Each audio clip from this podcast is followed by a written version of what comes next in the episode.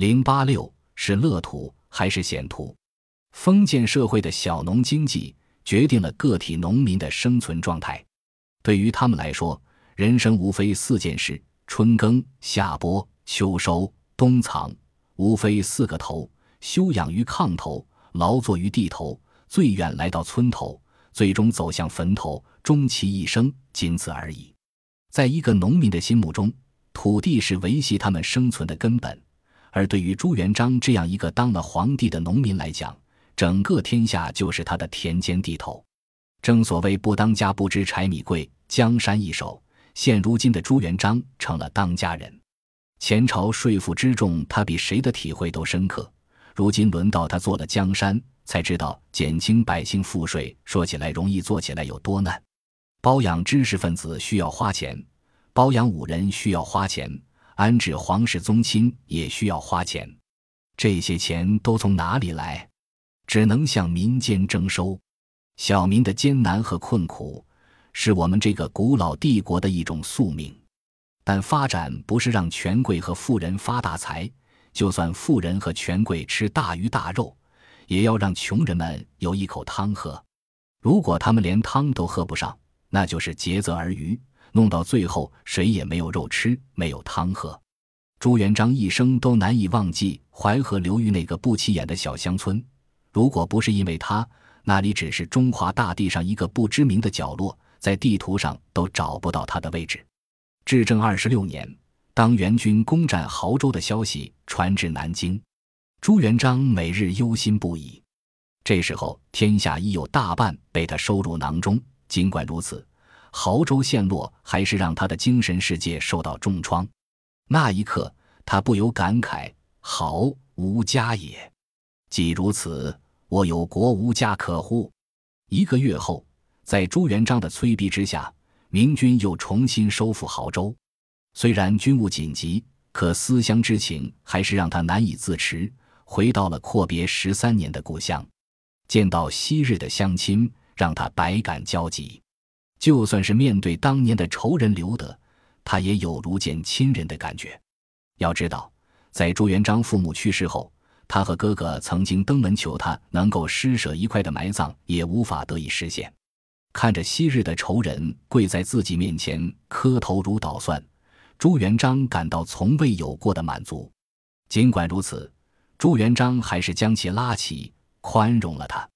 朱元璋说：“你不必如此，我不会计较。当年你所做的一切也是人之常情，你又怎知道我朱元璋会有今日？如果你知道今日，也不会那么做的。”在离开家乡前。朱元璋宴请父老乡亲，他动情地说：“吾与诸父老不相见久矣，今还故乡，念父老乡人遭离兵难以来，未遂生息，无甚米焉。”走在故乡的田野，路转溪桥，竹外桃花，朱元璋的心情从未有过的好。但这样的心情很快被一幅人力拉犁的画面破坏，老者在后面扶犁。青年夫妇和几个孩子在前面背着套绳，他们一律弯着腰，身子向前倾过去，和地面保持一个相对危险的距离。淮河两岸多硬质粘土，天一旱，地面就硬得像是一块石板，犁铧在上面划出浅浅的痕迹，而人只能艰难地向前使力。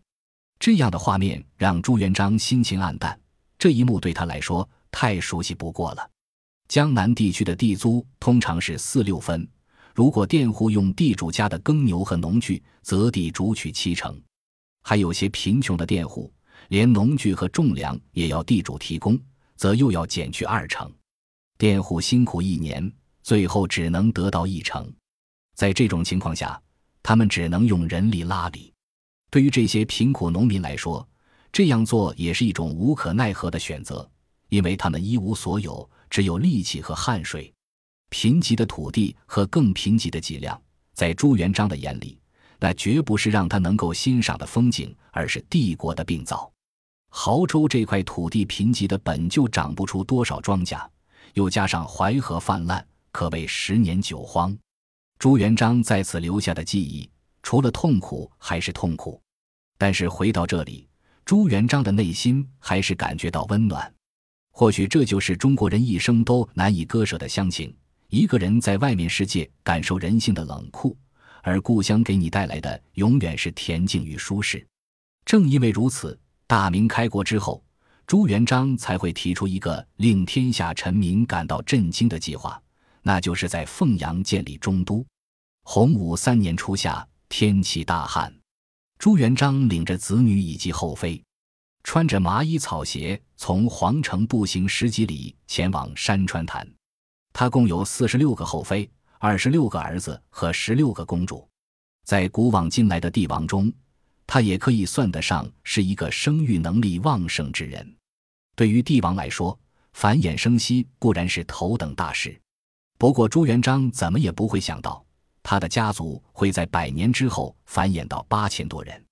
作为皇室家族，这些人都是由帝国的财政养活。有人曾经算过一笔账。养活诸名皇族所耗费的资本，相当于全国三分之一的军费。朱元璋此行的目的只有一个，那就是为天下苍生祈雨，以解严酷的旱灾。历朝历代发生类似的灾情，那些有道君王都会选择在旱灾发生时举行祈雨活动。作为农民出身的朱元璋，对天灾人祸有着更为深切的体验。所以他的做法并不仅仅只是做给天下臣民看的一场真人秀。朱元璋登上祭坛后，敞开上身，像一尊罗汉似的盘坐于青石板上，将自己的身体暴晒于炎炎烈日之下。儿子们也都模仿他的做法，虔诚的陪侍左右。马皇后带着后宫嫔妃，在祈祷现场临时搭起的灶台上烧制农家饭，麦饭熟豆煮熟后。皇太子先捧过一碗给朱元璋品尝，然后一家人坐于烈日下吞咽粗糙的饭食。这种状态一直要持续三天，白天坦背暴晒，夜里原地合衣而卧。老天爷或许真的被朱元璋的诚心感动，居然下起了大雨，几个月的旱情得以缓解。朱元璋来自平民阶层，亲历田间农事，深知物力维艰，更了解民间疾苦。在他二十五岁以前，他对这个世界的认知可以用四个字来概括：饥寒交迫。在经历了从游民到帝王的身份转换以后，他考虑问题的方式也发生了变化，正应了那句话：“存在决定意识。”有人说，人性的欲望就是由空荡荡的胃传导给这个世界。像朱元璋这样一个处于社会底层的家庭里的孩子。生来是以世界上最粗粝的粮食来填充胃肠，即使是这最粗粝的粮食，也是吃了上顿没下顿。灶上支起的那口破锅，一年到头也难见一回落星。这当然并不是朱元璋一家一户的状况，而是多数农民乱世里谋生存的最为常见的景状。洪武三年六月，河南蒿县一个姓刘的典史入京朝觐。朱元璋见他身上穿着打了补丁的官服，心里很是高兴。他说：“官员们往往为了锦衣美食去侵害百姓，像这个蒿县典史如此贫寒，居官能不清廉吗？”朱元璋命赐予布帛，以资鼓励。对那些衣着华丽的人，朱元璋则完全是另一种态度。一日，他在奉天门外见着一个散骑舍人，穿一身华美服装。就问他置办这件衣裳花了多少钱，对方满不在乎的回答：“不贵，只用了五百贯。”朱元璋闻言大怒，当场训斥道：“尔不闻农桑勤苦，只一衣乃至五百贯，此农民数口之家一年的过活，骄奢如此，岂不是暴殄天物？”朱元璋经常对大臣们说：“节俭二字，不但为治天下者所当守，治家者亦宜守之。”尔等岁禄有限，若日用无穷，费用过度，何从办及？亲谋公堂，剥削百姓，皆源于此。少年时的生活经历，深深的影响了朱元璋当国后的治国理念。他生来是一个赤贫者，是最接近社会底层的人，遭受过人间最为惨烈的困苦。他曾经不止一次的在大臣面前念叨，自己在乡下时，经常会看到官吏饮酒作乐。不务正业，欺压百姓；闹灾时，下乡放赈的官员会公然把赈米贱价卖给大户。对佃户的租子，他们会千方百计搜刮盘剥。这些人这些事让人可恨。每每想到那一幕幕的过往岁月，朱元璋的心里就会升腾起愤怒之火，恨不得拔刀杀了那些人。老百姓的生活没有更好的选择，一年辛苦到头，种庄稼、纺织布匹，忙到最后的微薄收入也只能用来抵债。